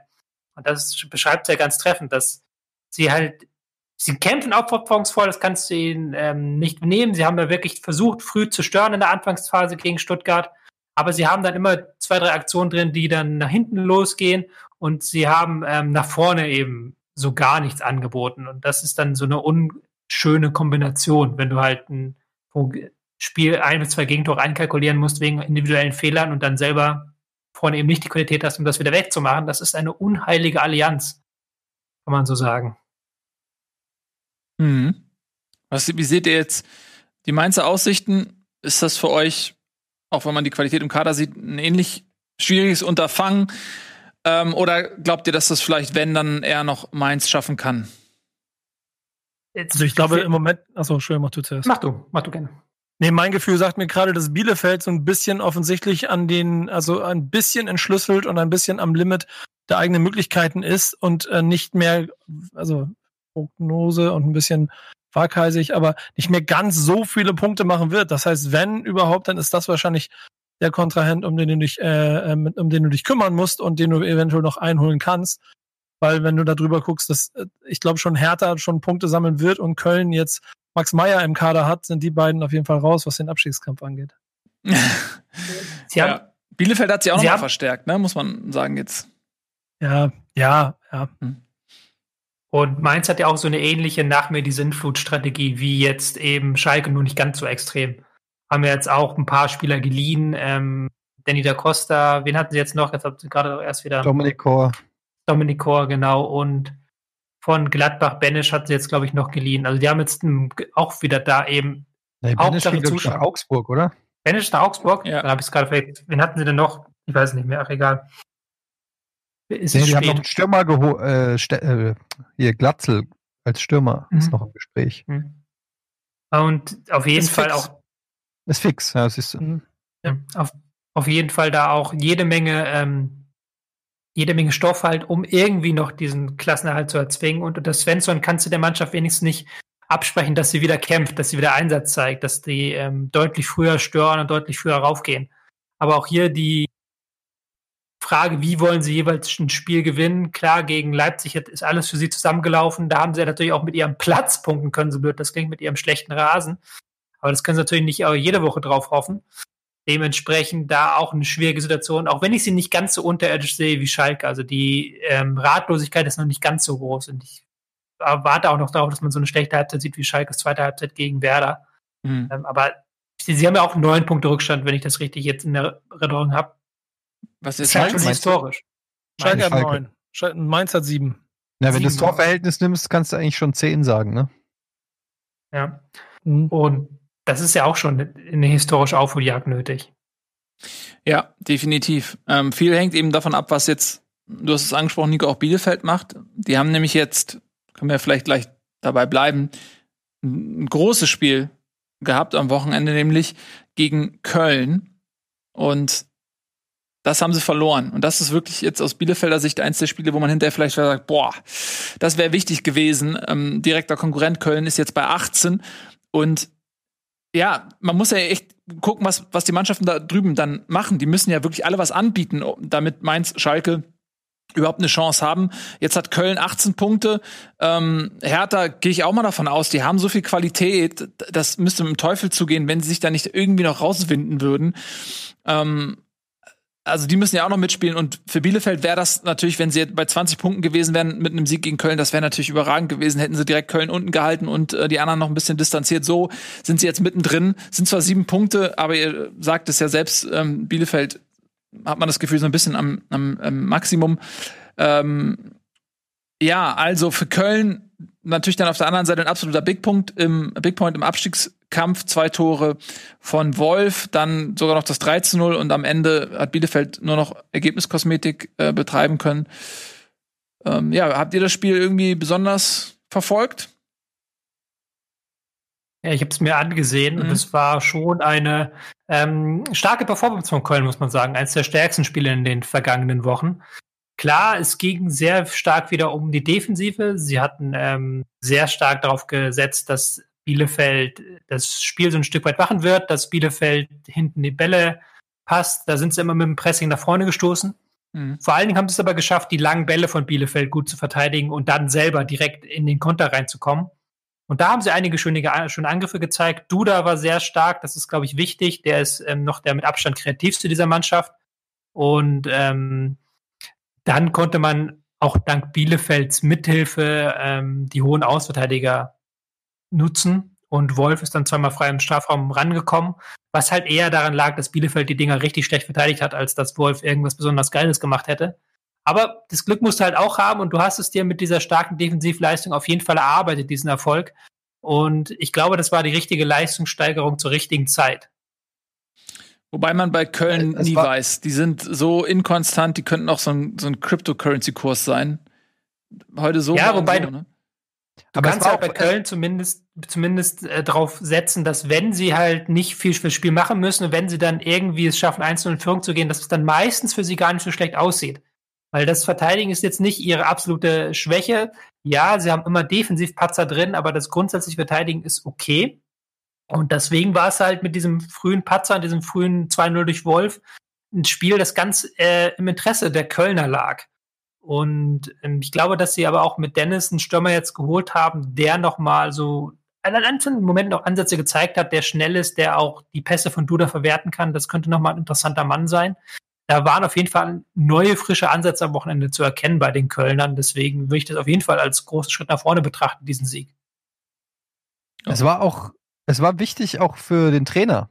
Ähm, weil das wäre wahrscheinlich ein Trainerwechsel gewesen, wenn sie gegen ähm, jetzt gegen Bielefeld verloren hätten. Oder zumindest wäre das zumindest wieder sehr viel Stress gewesen in dieser Diskussions, äh, in dieser Frage. Und deshalb glaube ich, ist das für Köln ganz gut, weil da so ein bisschen vielleicht jetzt, zumindest für ein paar Wochen, jetzt erstmal Ruhe herrscht, weil man gesehen hat, die Mannschaft kann auch unter Gisdol ganz ansehnlichen Fußball spielen, einen direkten Konkurrenten jetzt erstmal ähm, weggehalten, den Anschluss nicht ganz verloren auf Augsburg, war ein wichtiger Sieg für Köln. Ähm, und äh, ja, gut für Köln und für Marius Wolf ehemaliger Frankfurter. Ähm, gut, dann machen wir jetzt mal ein bisschen Werbung, ihr Lieben. Danach, glaube ich, verabschieden wir uns ein bisschen vom Abstiegskampf und wir haben natürlich noch die Jungs da vorne gar nicht besprochen. Wenn es um die Meisterschaft geht, die ist äh, langweilig entschieden und um die internationalen Plätze vor allen Dingen. Das machen wir gleich.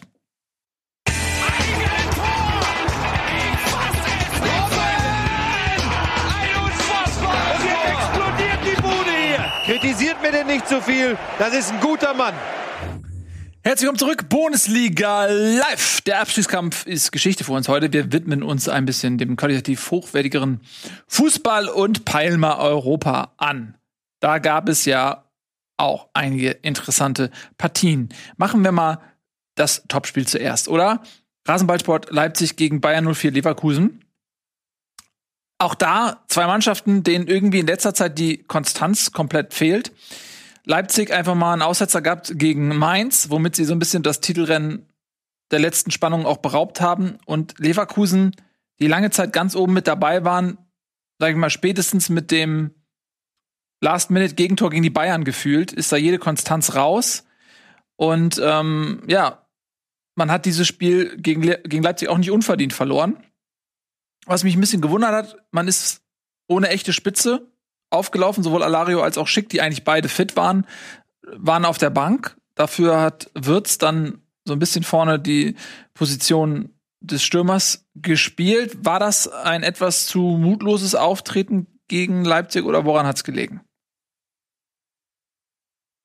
Ja, ich habe es nicht ganz verstanden, muss ich gestehen. Ich habe das mhm. ganze System von Leverkusen nicht ganz verstanden, weil Sinkgraven ja auch im Mittelfeld gespielt hat aber dann immer wieder nach links rausgegangen ist und sehr flexibel war und überhaupt wollte man sehr flexibel sein. Ich glaube, man wollte nicht zu sehr mit langen und hohen Bällen da in die kopfballstarke Innenverteidigung der Leipziger reinspielen, hat dann aber auch nicht so richtig funktioniert. Und auch Leipzig war, hatte dann irgendwie mit Dreierkette angefangen, relativ schnell auf Viererkette umgestellt. Tyler Adams war mal Rechtsverteidiger, dann Sechser, dann Zehner.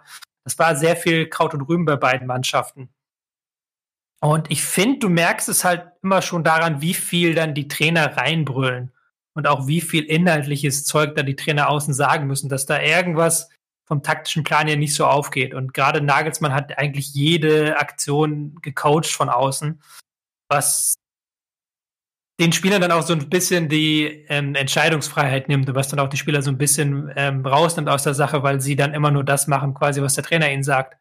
Und in der Hinsicht war es dann ein sehr zerfahrenes Spiel. Also ich hatte das Gefühl, die äh, waren einer Schlägerei näher als einem Tor in der ersten Halbzeit, so wie das da eskaliert ist. Und das war eigentlich in der Qualität der beiden Mannschaften nicht würdig.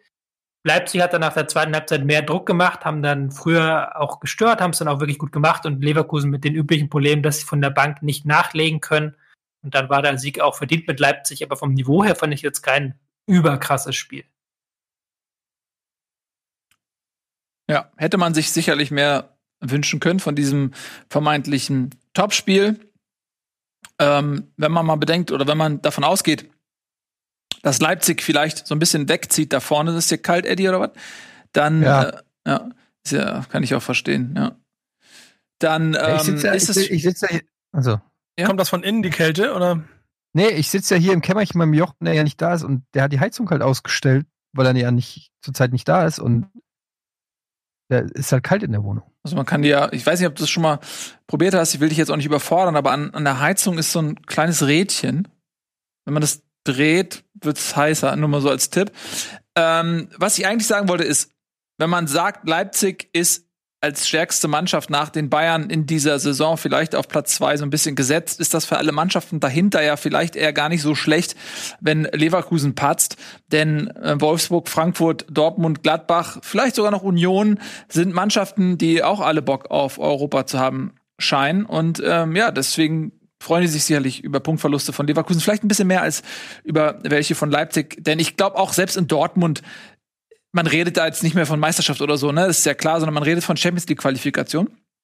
Jetzt ist alles schön eng beieinander und Leverkusen muss schleunigst wieder ja konstant punkten. Ja, man ähm, ist sicherlich auch mit drei Unentschieden in die Saison gestartet. So, von daher, das war jetzt äh, quasi nichts, was nicht schon mal passiert ist, dass sie nicht so gut gestartet sind. Jetzt ist es halt die Rückrunde und nicht die Innenrunde. Aber ähm, muss man mal gucken, ob dann gerade so Schlüsselspieler wie Diaby, Bailey und so weiter auch ihre Form der Hinrunde aufrechterhalten können. Damit steht und fällt, glaube ich, eine Menge. Ähm, und mal gucken, was mit den Bändern geht. Die sind ja beide, die Zwillinge, die hören am Ende der Saison auf. Auch beide eigentlich durchgehend verletzt, nie wirklich so fit. Die fehlen natürlich auch. Ähm, genau. Aber lass uns dann noch mal. Wir haben ja noch. Was? Was? Was? Was? Wollte nur sagen, ähm, bin jetzt gespannt, wie jetzt die ganzen Neuen bei Leverkusen einschlagen. Fose Mensa ja. hat ja schon gespielt und sie haben noch ein bisschen ähm, zugeschlagen. Mal gespannt, ob diese ähm, Erweiterung des Kaders was bringt. Ja, ob das vor allem eine Soforthilfe ist, ne? Hm. Ob das Spieler sind, Marai Gray. Ja, immerhin 12 Millionen Marktwert bei Transfer. Ich check ihn gerade aus. Ich kenne ihn nicht. Links außen. Ist wahrscheinlich auch, weil mit Diaby und ähm, Bailey halt die Dauerläufer sind und dass da mal ein bisschen mehr Konkurrenz kommt. Das ist der zweiten englischen Liga. Kennt den jemand? Nee. Nope. Ja, ja, gut. Ja. Ille. Gut. Was, irre? Aber wenn wir ihn nicht irre. kennen, dann kann er ja kein Knaller sein, ne? Oder wie sehe ich das? Was? Wenn er, sagt ich hab gesagt, wenn er Ire ist, kann er kein Knaller sein, was? Wenn wir ihn nicht kennen, kann es Ach kein so. Knaller sein. Ja, aber die zweite englische Liga ist natürlich eigentlich äh, absolut auf unserem Radar. Das ist mein Steckenpferd. Ja, definitiv. Mit zweiten Ligen kenne ich mich auch gut aus. Wer weiß, Nico, vielleicht wirst du irgendwann auch noch mal Experte. Kommen wir ähm, zum nächsten Spiel da vorne in der Spitzengruppe und das ist Borussia Dortmund. Die hatten es mit Augsburg zu tun, äh, sind da auch standesgemäß wieder 1-0 ins Hintertreffen geraten. Aber anders als so manches Mal in der Vergangenheit hatte man, ich zumindest, nicht das Gefühl, dass Dortmund das nicht mehr schaffen würde. Die waren für mich klar die bessere Mannschaft und sie haben am Ende 3-1 gewonnen und das auch verdient. Es gab ja durchaus mal Spiele, Tobi ist da ja Experte drin, gegen Mannschaften, die dem BVB gerne den Ball überlassen, dass sie sich da schwer getan haben in der Vergangenheit. Diesmal hatte ich nicht das Gefühl. Ich hatte das Gefühl, dass äh, trotz des Rückstands die Dortmunder ja immer Gefahr ausgestrahlt haben und folgerichtig auch am Ende gewonnen haben. Hm? Ah, Ich bin bei dem Spiel leider raus. Ich habe, das ist das ist mein blinder Fleck am Wochenende. Es ist nur gut zu sehen, dass sie nach dem 0-1 wiedergekommen sind. Und äh, nach dem 0-1 gab es ja schon die Befürchtung, zumindest von den BVB-Fans, denen ich auf Twitter folge, dass das wieder so ein Spiel wird, wie du es gerade beschrieben hast, gegen den Underdog ohne Chance. Äh, Im Ballbesitzspiel dann sich selbst schlagen. Aber man hat es ja dann noch gedreht bekommen. Ja, man muss Ja, erstmal nee, Nee, ich, ich wollte nur sagen, ich habe letztes Mal geschimpft, weil Reus den Elfmeter geschossen hat und verschossen hat und gesagt, lass doch den Haaland schießen. Lässt dann Haaland schießen, schießt der Haaland daneben. Aber hast du gesehen, wie er den geschossen hat? Ja, dem wollte das Tor um, um Dingsen. Hast du Aber- gesehen, hast du gesehen auf, wie das weit das Ding geflogen ist? Ja, weil das ist nämlich so weit abgeprallt, dass sie daraus wäre fast ein Konter entstanden aus dem Elfmeter. Ich fand, das, ich fand das so gut, Alter. Wie er das Ding Aber- gegen die Latte wämst und das fliegt halt einfach mal 50 Meter Aber ey, ganz ehrlich, aus Dortmund werde ich überhaupt nicht schlau die Saison. Die sind so inkonstant in ihren Leistungen und dann schlagen sie Leipzig und dann verlieren sie gegen den und also irgendwie es ist ähm, es ist wird mir nicht so ganz ganz klar, was was da in Dortmund eigentlich gerade das Problem ist. Ähm, aber dafür höre ich gerne Mats Hummels bei Clubhouse zu. Gut. Ja. Ähm, ich finde, also wa- was man bei Dortmund sieht, ist, dass sie unter Terzic jetzt versuchen, eine feste Formation zu finden. Reus und Julian Brandt sind wieder in der Startformation. Sie starten eigentlich immer mit der gleichen Mannschaft. Auch ein Guerrero zum Beispiel, der ein wichtiger Faktor ist, der unter Favre oft geschont wurde oder vielleicht auch häufig angeschlagen war. Ich weiß es nicht. Jedenfalls äh, als Kickbase-Besitzer hat er gefühlt nur jedes zweite Spiel gemacht.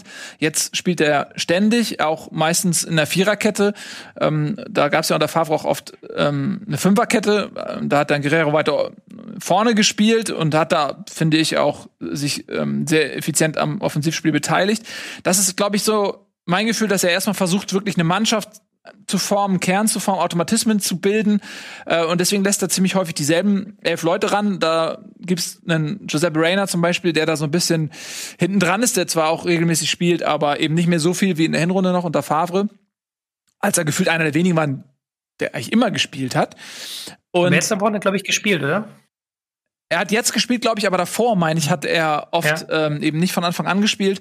Aber das ist so ein bisschen auffällig, dass, dass Terzic irgendwie bemüht ist, finde ich, so, wirklich so einen Kern rauszubilden und ähm, auch eine selbe, äh, auch taktisch eine, eine ähnliche Grundordnung zu finden, um erstmal wieder so eine Sicherheit zu finden und ins Spiel reinzukommen und ähm, da bei den Basics sozusagen anzufangen. Und Mhm. ich finde, dass das halt auch, haben wir auch drüber gesprochen, immer besser gelingt.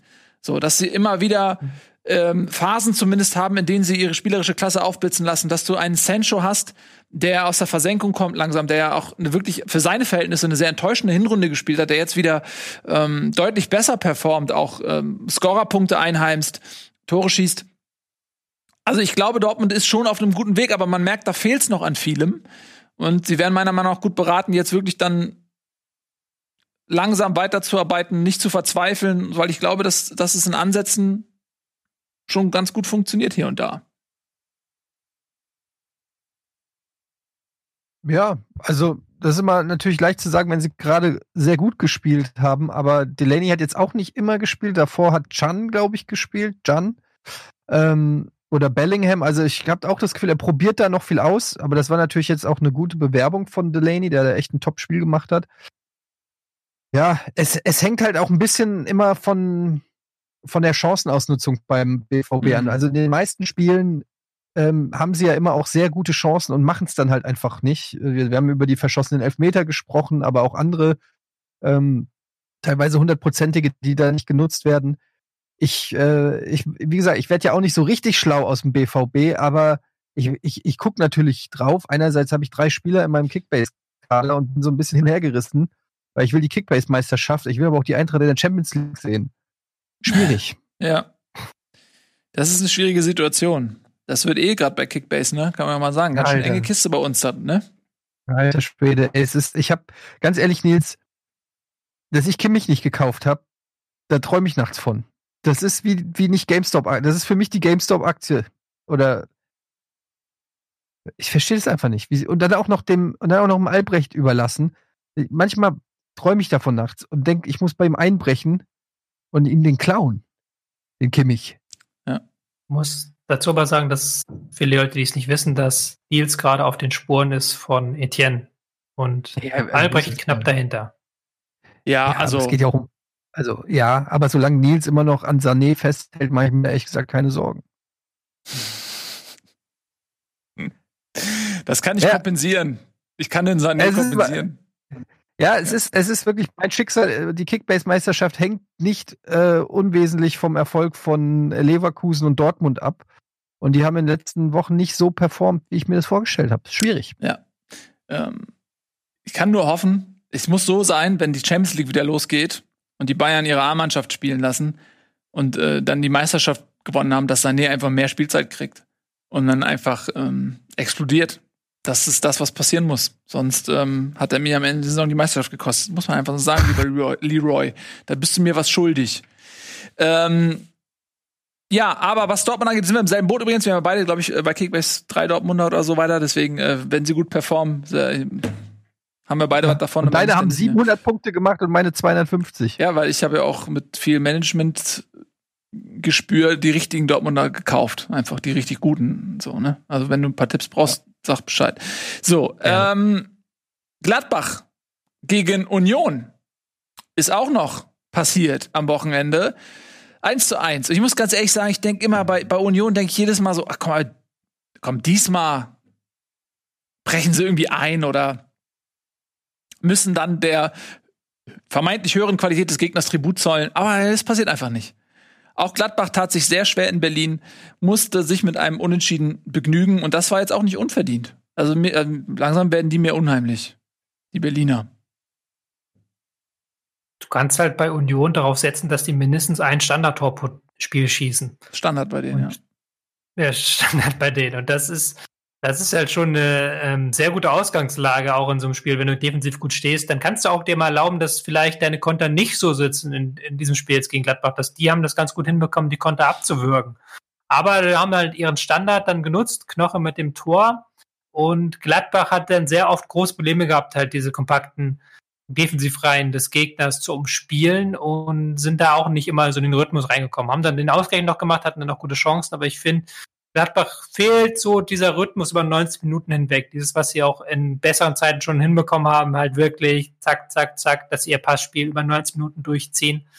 Das müssen sie noch ein bisschen äh, schärfen, aber sind momentan überraschend gut in Form, die Gladbacher, weil ich gucke die ja auch immer regelmäßig ähm, und denke mir, okay, irgendwie, da, da fehlen noch so 10 Prozent. Da fehlt halt irgendwie, der, machen sie 30 Minuten, spielen sie einen geilen Fußball und dann plötzlich ziehen sie sich wieder weit zurück und du denkst dir, okay, aber jetzt hast du doch gerade einen Gegner gehabt. Aber die sind auch schon seit sehr vielen Spielen, glaube ich, ungeschlagen und haben ein sehr gutes Jahr 2021, was die Ergebnisse angeht. Mhm. Neuhaus und Ja. Stindl wurden geschont. Ist englische Woche für Gladbach, ne? Aber Hofmann dafür schon wieder mit einem Assist. Ich glaube schon der achte oder sowas diese Saison. Ja, obwohl er lange verletzt war. Mhm. Muss man auch mal sagen. Aber Der ich hat auch finde, das hat man gemacht.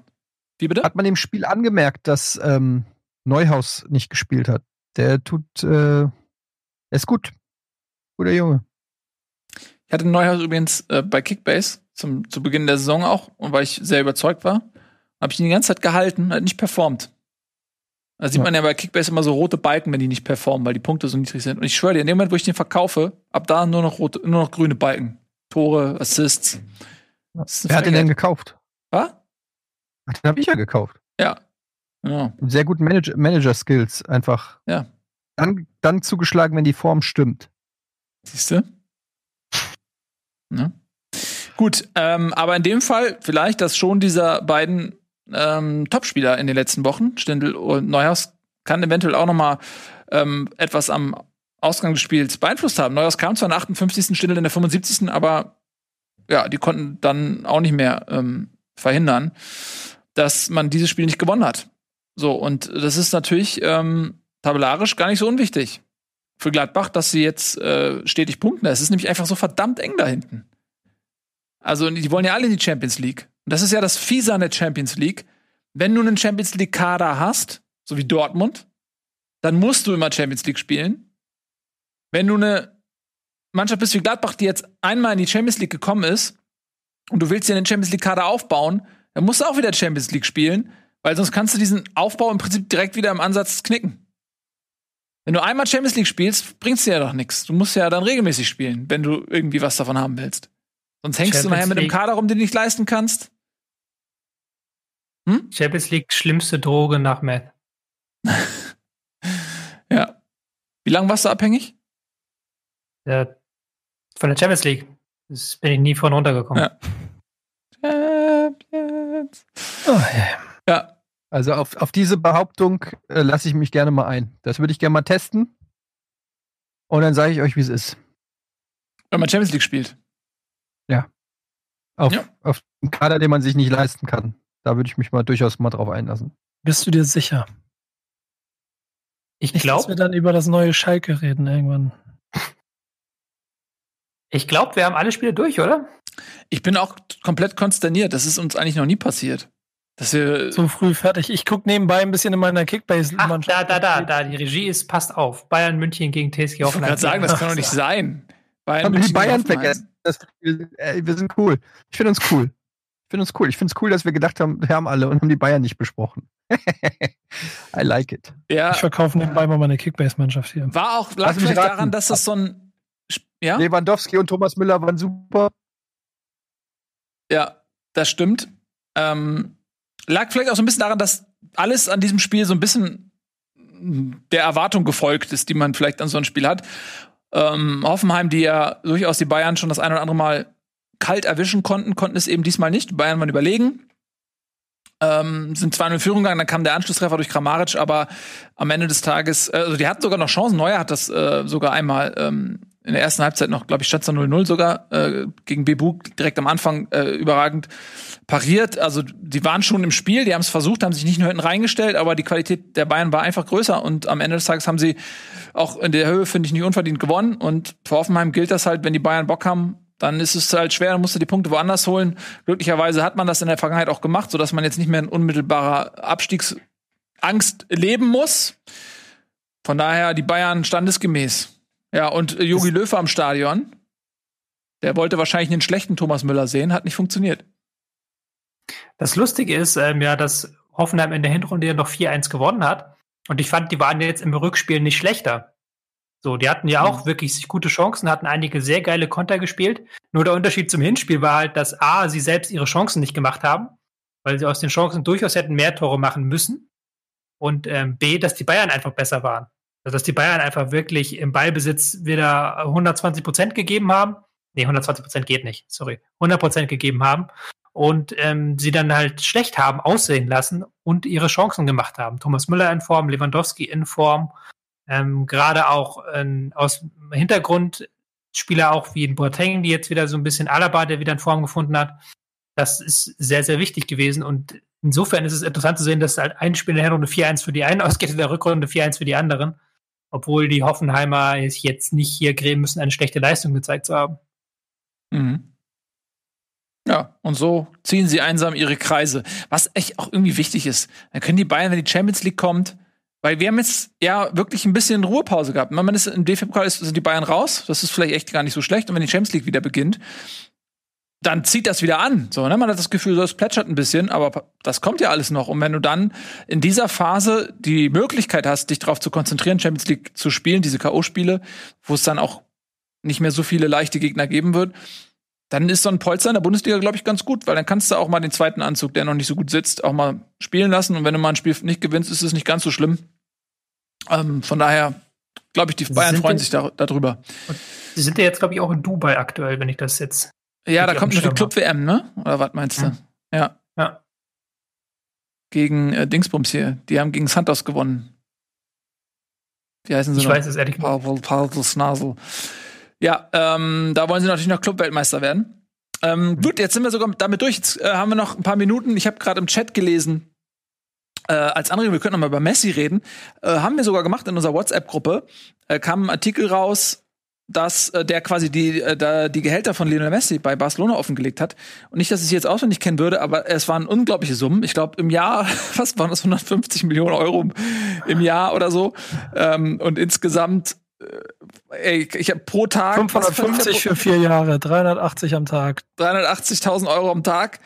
Ähm, und das ist, also mein erster Gedanke war auch so, boah, da habe ich erstmal geschluckt, hab gedacht, das kann doch nicht sein. Da habe ich aber auch gedacht, so, ey, bei Messi, ich weiß halt nicht, wie das vertraglich geregelt ist mit den ähm, Markenrechten, weil Messi ist schon neben Ronaldo weltweit einfach eine Riesenmarke. mit der du ja auch Geld machst, sei es jetzt durch Trikotverkäufe oder andere Merchandise. Wie viele Merchandise-Artikel gibt's über Messi? Wie viele irgendwelche Wackel-Bobbleheads von Messi oder whatever, Tassen, wo Messi draufsteht? Ähm, wie viele Touristen kommen nach Barcelona, um Messi spielen zu sehen und so weiter? Ich kann schwer einschätzen, was für ein wirtschaftlicher Faktor ähm, Messi tatsächlich ist, wenn man alles sozusagen mit einberechnet, was an Geld durch Messi generiert wird. Von daher kann es sogar sein, dass äh, jemand mir vorrechnen würde und sagt, ey, das ist okay, weil Barcelona verdient viel mehr an Messi, als Messi an Barcelona verdient. Von daher kann ich das schwer einschätzen, aber die Summe an sich ist natürlich erstmal so, wow, kein Wunder, dass Barca pleite geht. So, ne? Ja, aber wenn man sich das mal zusammenrechnet, was bei Barcelona alles offensichtlich im Argen liegt, mit irgendwie 300 Millionen äh, Transferverbindlichkeiten, die noch offen sind, äh, die, also die äh, in unterschiedlichsten Transfers ja gelagert sind, unter anderem Dinge wie, ich glaube, noch 8 Millionen für ähm, Vidal an Bayern, müssen sie noch zahlen, die offensichtlich aber, äh, also Vidal spielt ja schon nicht mehr bei Barcelona, ist ja schon kostenlos weitergegangen. Ähm, also da scheint einiges nicht ähm, geklappt zu haben, um wahrscheinlich Messi zu bezahlen. Und wenn du das alles zusammenrechnest, dann ist er auf jeden Fall die Hälfte der Milliarden Schulde von Barcelona. Und nee, Herr Escher dreht schon wieder die Augen. Ja, aber weil das ja eine Milchmädchenrechnung ist, weil ähm, die Schulden sind ja woanders gemacht worden. Die Schulden haben sie nicht bei Messi. Messi haben sie immer bezahlt. Klar mhm. kannst du jetzt sagen, wenn sie weniger an Messi bezahlen ähm, hätten müssen, dann hätten sie andere Schulden dann ähm, vielleicht decken können. Aber die haben ja die Verträge halt so ausgehandelt, dass sie halt über Jahre hinweg die Transfers abstottern. Und das ist halt so ein bisschen das Problem, dass man die Ausgaben immer wieder in die Zukunft verlegt hat, mit dem, äh, quasi gesagt hat, wir nehmen die Einnahmen aus der Zukunft für diese Transferausgaben. Und diese Einnahmen sind jetzt wegen Corona nicht mehr da. Ich mhm. glaube, das Problem ist halt eher, dass man schlechte Transfers gemacht hat und dass man halt in vielen Bedingungen ähm, schlechte Entscheidungen getroffen hat. Weil wenn du dir halt guckst, für wen dieses Geld ausgegeben wurde, für einen Coutinho, der keine Rolle spielt, für einen Dembele, der kein äh, Stammspieler ist, aber auch 40 Millionen für einen Martial oder schieß mich tot alles. Da sind Griezmann, da sind ja viele, viel Geld einfach verbrannt worden. Und ähm, äh, ich glaube nicht, dass das finanziell gesehen ist für Barcelona Messi nicht das Problem. Weil das hat der Nils auch gerade schon erzählt, wenn sie Messi nicht hätten, hätten sie sehr viel weniger Sponsoreneinnahmen, sie hätten sehr viel weniger Merchandise-Einnahmen. Das Stadion wäre garantiert nicht jede Woche so voll gewesen in den letzten Jahren. Ähm, man kann natürlich über die moralische Dimension reden, ob ein Mensch so viel verdienen sollte. Das ist dann wieder eine andere Frage. Ich glaube nicht, dass finanziell Messi das Problem ist. Vermutlich nicht. Ja, aber das war auf jeden Fall immer interessant, das äh, so zu lesen. Äh, Barca geht da direkt gegen rechtlich vor. Ähm, beim HSV kann man da noch ein Minute drüber lächeln. Da werden die Gehälter regelmäßig im Park ausgelegt, für jeden, der sich finden möchte. So, ähm, aber da, das ist jetzt wohl auch zur Unzeit. Man muss aber auch sagen, ähm, wenn das wirklich zum Problem gewesen wäre, man hätte Messi ja loswerden können. Er wollte ja ähm, am Ende der letzten Saison gehen und man hat ihn nicht ziehen lassen. Und wenn jetzt sein Gehalt so ein ähm, lebensbedrohlicher Betonklotz am, am Bein des Vereins ist, dann hätten sie ihn ja ziehen lassen können. Ne? So, ist ja nicht so, dass er seinen Vertrag aussitzt, wie Özil jetzt oder so, das vielleicht ein Jahr gemacht hat bei, bei Arsenal. Ich würde es halt eher in die andere Richtung sehen, dass sie bestimmt ein paar Sponsorenverträge auch haben, die anders aussehen, wenn Messi nicht da ist. Ja. So sieht das wohl aus. Ich sag euch mal, was auf Rocket Beans äh, so aussieht, wenn Bundesliga nicht da ist. Wir schauen mal ganz kurz, was euch heute noch erwartet. Im Anschluss gibt es nämlich eine niegelnagelneue Folge Nerdquiz, Folge 8, ähm, mit Etienne, Fabian und Matthias. Ist die überhaupt neu? Bist, bist, du nicht. Also die wurde noch nicht ausgestrahlt. Die ist schon etwas äh, länger her, dass die aufgezeichnet wurde. Ah, okay, weil äh, ich dachte, du bist schon vor längerem mal dort gewesen. Aber das ist dann diese Folge. Dann haben wir Press Select.